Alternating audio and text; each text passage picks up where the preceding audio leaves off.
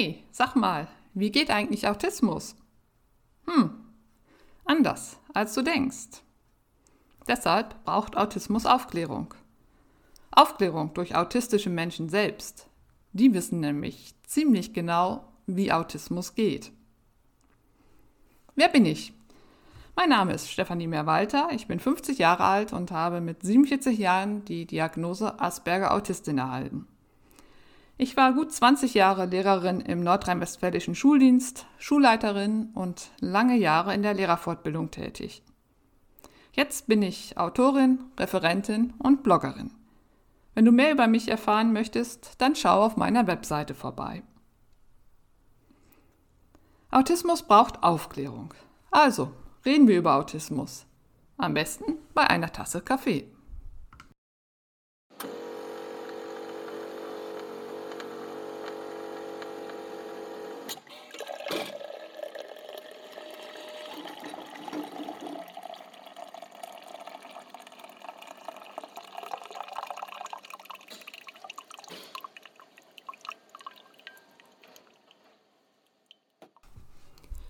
Autismus und Schule. Wenn man die Anfangsbuchstaben ähm, zusammenzählt oder nimmt, ergibt Autismus und Schule aus. Dahinter verbirgt sich die Frage, geht das überhaupt? Autismus und Schule. Lassen sich autistische Kinder und Jugendliche in unser Regelschulsystem in, inkludieren? Ähm, oder läuft es ähm, darauf hinaus, dass autistische Kinder und Jugendliche nur über eine Webschule beschult werden können, also Autismus und Schule tatsächlich aus? Geht das nicht? Ähm, nein, meine Antwort darauf ist eine, eine andere. Ich sehe die Lösung nicht darin, autistische Kinder und Jugendliche nur noch über eine Webschule beschulen zu lassen.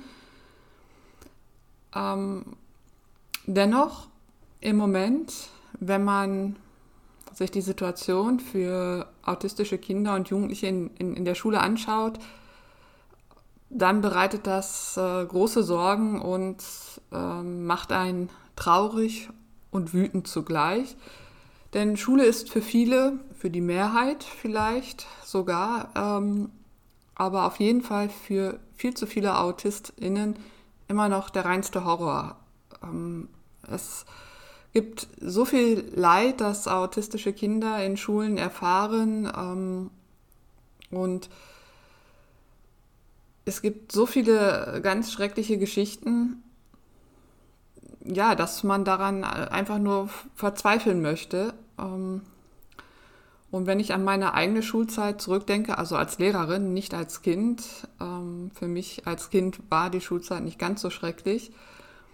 Ähm, da fällt mir als erstes ähm, ein Kind ein, das ähm, ein autistisches Kind, das schon in der Grundschule immer wieder ähm, geschrieben hat, wenn es äh, zu Problemen gekommen ist, dass es sich doch ähm, besser möchte, dass es sich so verhalten möchte, ähm, wie erwartet und ähm, auch nur das möchte. Und das äh, zog sich fort. Äh, das ging dann in der weiterführenden Schule, an der ich ja war, genauso weiter und man hätte fast mit diesem Schreiben eine Wand äh, tapezieren können. Und ich weiß noch genau, als ich das gelesen habe, wie, äh, wie mich da die Emotionen überkamen und ich auch dann in Tränen ausgebrochen bin, weil ich die Not dieses Kindes gespürt habe, gefühlt habe, dass das doch eigentlich nur so sein möchte wie alle anderen und sich so verhalten möchte, dass es äh, Lob und keinen Tadel erhält, ähm, es aber nicht schafft und ähm, dann immer wieder gerügt werden muss. Ähm, und das liegt eben nicht an dem Kind selbst, sondern es liegt daran, dass die Bedingungen nicht geschaffen worden sind in unserem System, ähm, dass das autistische Kind ähm, sich wohlfühlt und lernen kann und ähm, nicht mehr gerügt und getadelt werden muss, weil es an einem Verhalten ähm, nicht autistischer Kinder gemessen wird. So, damit haben wir ein, ein erstes Problem, die, die Lernumgebung für autistische Kinder entspricht nicht ihren Bedürfnissen. Sie ist eben angelegt auf nicht autistische Kinder, ähm, weil die ja auch mit ähm, 98 bis 99 Prozent ähm, in der eindeutigen Mehrheit sind. Und insofern ähm, ist Schule, die in Anführungszeichen normale Schule, eben der falsche Lernort oder ein Lernort, äh, an dem autistische Kinder nur klarkommen können, wenn sie äh, sich in hohem Maße anpassen, was unglaublich viel Kraft und Energie kostet, die dann äh, an anderer Stelle fehlt und ähm, die eben auch dat, was eben dann auch dazu führt, dass die Schule so als eine Schreckenszeit empfunden wird, weil eben auch die MitschülerInnen entsprechend reagieren und äh, sich fragen, was ist das denn für einer oder für eine, die ist aber komisch, der ist aber komisch. Und somit sind sie nicht selten eben auch äh, Mobbing ausgesetzt. Ja, was kann man da jetzt machen? Ähm, meine Reihe Barrierefreiheit für AutistInnen dreht sich also jetzt äh, um die Frage der Schule. Und ich habe für mich festgestellt, dass es wirklich ein, ein großes Thema. Natürlich, auch weil es mein Thema ist. Ich war 20 Jahre Lehrerin in dem System. Und ähm, ja, das ist mein, Schule war immer schon mein Spezialinteresse und äh, vor allen Dingen, wie, wie Lernumgebungen gestaltet werden müssen, damit alle lernen, gut lernen können. Und insofern fällt es mir dann natürlich echt extrem schwer, das äh, runterzubrechen und, und zu, zusammenzukürzen auf eine Folge. Ähm, deshalb habe ich mich entschieden, aus dieser, innerhalb dieser Mini-Reihe Barrierefreiheit die Reihe über Autismus und Schule auch nochmal zu unterteilen in zwei Teile. Ähm, einmal geht es äh, um darum, dass ein systemisches Problem vorliegt. Also Teil 1 wird dann um, um diese Frage gehen, also um die Frage der Kulturheit, Kulturhoheit der Länder. Das haben wir ja gerade ähm, jetzt in der äh, Pandemie nochmal erlebt, welche Probleme das mit sich bringt. Ähm, also die Schule ist Angelegenheit der Länder und äh, jedes Bundesland macht das eben auf seine Art und Weise. Und das ist im Bereich Autismus eben dann auch schlägt sich natürlich nieder. Ähm, in diesem Teil soll es eben aber auch darum gehen, dass Pädagogik und Autismus eine noch recht junge Disziplin ist. Ähm, also dass sich die Erziehungswissenschaften und die Pädagogik sich mit Autismus noch gar nicht so lange beschäftigen, was dann natürlich auch Folgen hat für, für die Schule. Äh, und ähm, damit einhergeht eben auch ähm, die Frage, danach, welches Autismusbild liegt eigentlich vor, liegt äh, in den Empfehlungen, die es, die es ja durchaus gibt von den einzelnen Bundesländern. Welches Autismusbild spiegelt sich da wieder? Denn das hat äh, einen entscheidenden Einfluss darauf, wie es in der Schule umgesetzt wird. Ähm ja, und dann möchte ich in diesem Teil eben auch noch auf ähm, einen, einen äh, ganz starken Verfechter des stärkenorientierten Ansatzes äh, vorstellen, nämlich Georg Teunissen, äh, dem das Verdienst zufällt, äh, von der Defizitorientierung ähm, hin zur, zur Kompetenzorientierung zu gehen. Ja, also das sind, das wäre Teil 1. Ähm, da geht es also wirklich um, um, dies, um das systemische Problem bei bei der Inklusion von, von autistischen SchülerInnen. Und das, das größte Problem ist nämlich, dass, ähm, dass es an Wissen fehlt. Es fehlt ein Wissen über Autismus in den Schulen, aber nicht nur in den, in, in den Schulen, in den einzelnen Schulen konkret, sondern es fehlt ein Wissen in dem ganzen System Schule.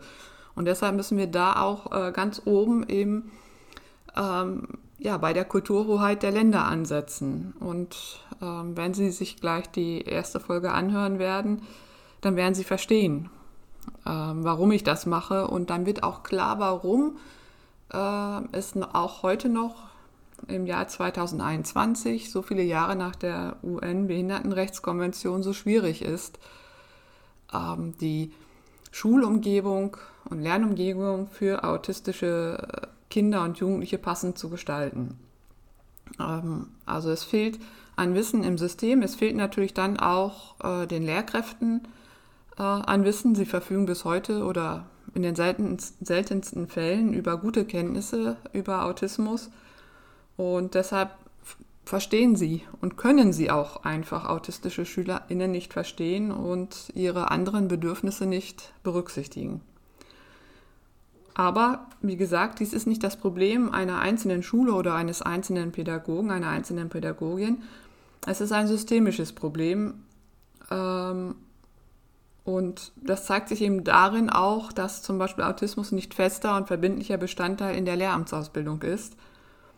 Und damit meine ich jetzt nicht irgendein oberflächliches, in Anführungszeichen, Seminar, das sich an den klinischen Diagnosekriterien orientiert, sondern wirklich ein, ein Baustein in der Ausbildung, äh, der sich intensiv mit, mit dem Thema Autismus auseinandersetzt und eben auch die, die neuesten äh, wissenschaftlichen Erkenntnisse und vor allem die Innensicht äh, von AutistInnen mit einbezieht, denn es gibt inzwischen äh, mehr als genug autobiografische Berichte, die uns ähm, autistische Menschen verstehen lassen.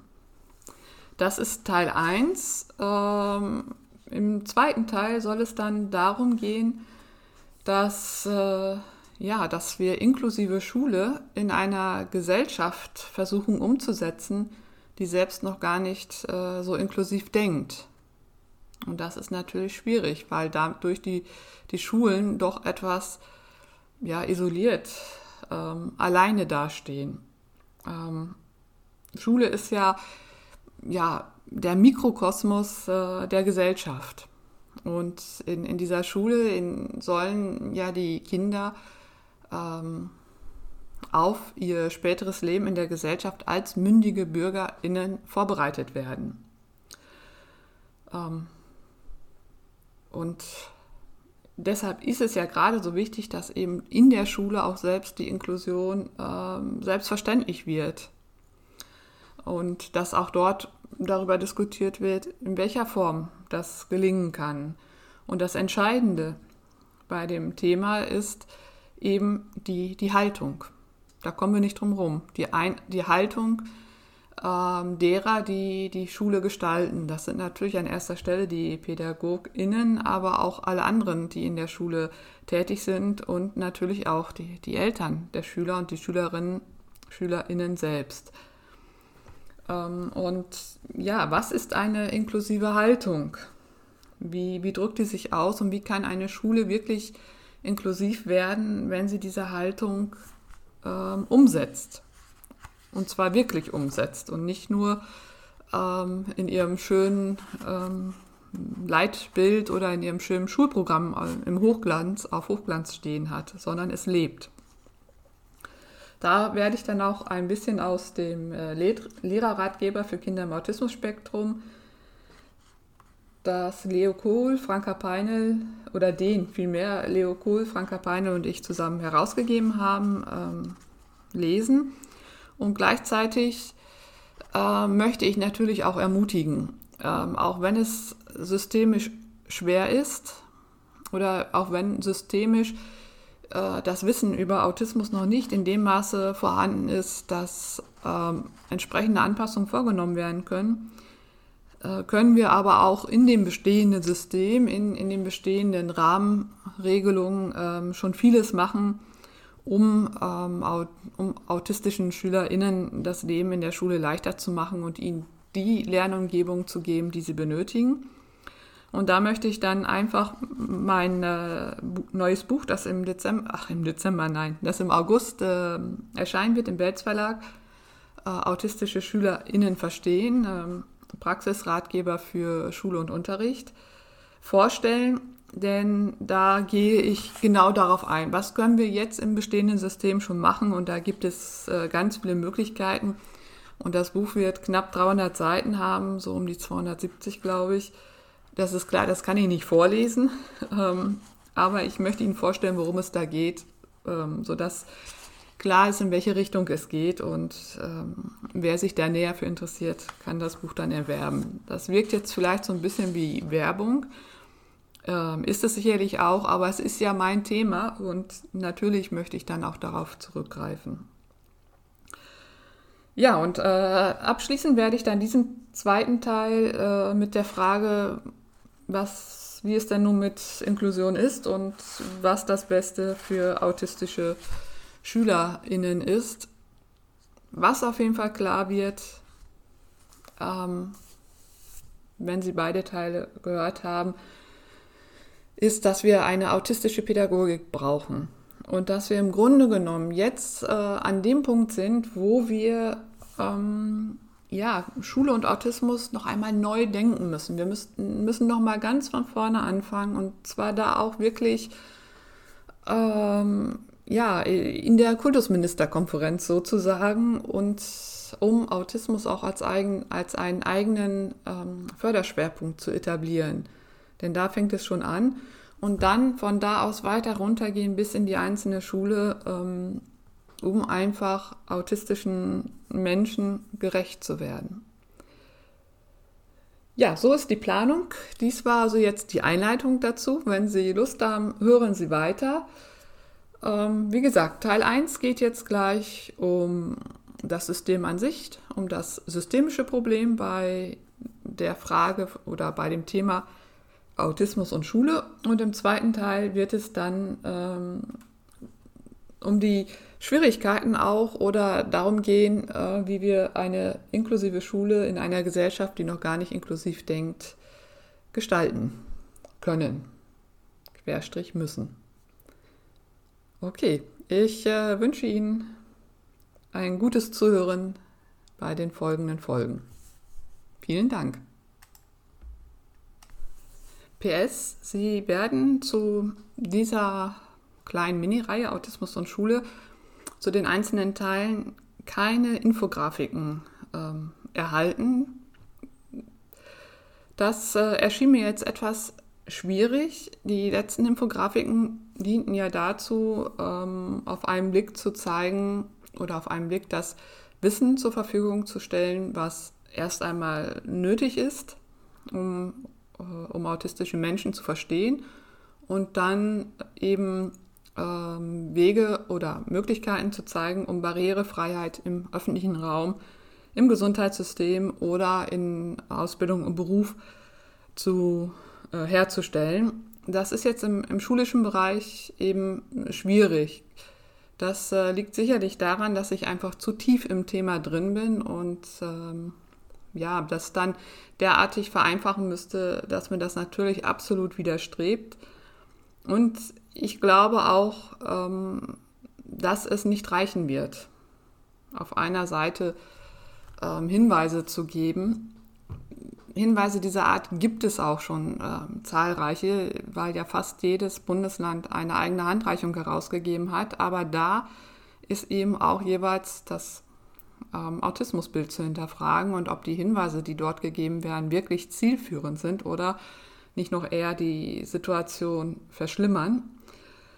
Äh, und zum anderen, ähm, ja, kann ich dann nur drauf äh, auf, auf mein Buch, das im August erscheinen wird, verweisen, weil da die, die Hinweise ganz konkret ähm, folgen werden oder drin, vorgestellt werden und dann äh, in, äh, eingebettet werden in Erklärung und dann, warum eben diese oder jene pädagogische Maßnahme ähm, sich anbietet. Und das lässt sich eben nicht jetzt verkürzen. Das würde mir, das widerstrebt mir total, da dann ähm, das, ja, das herunterzubrechen auf eine Seite. Und ähm, ich glaube, das hat, richtet mehr Schaden an, als dass es ähm, an der Stelle nutzt.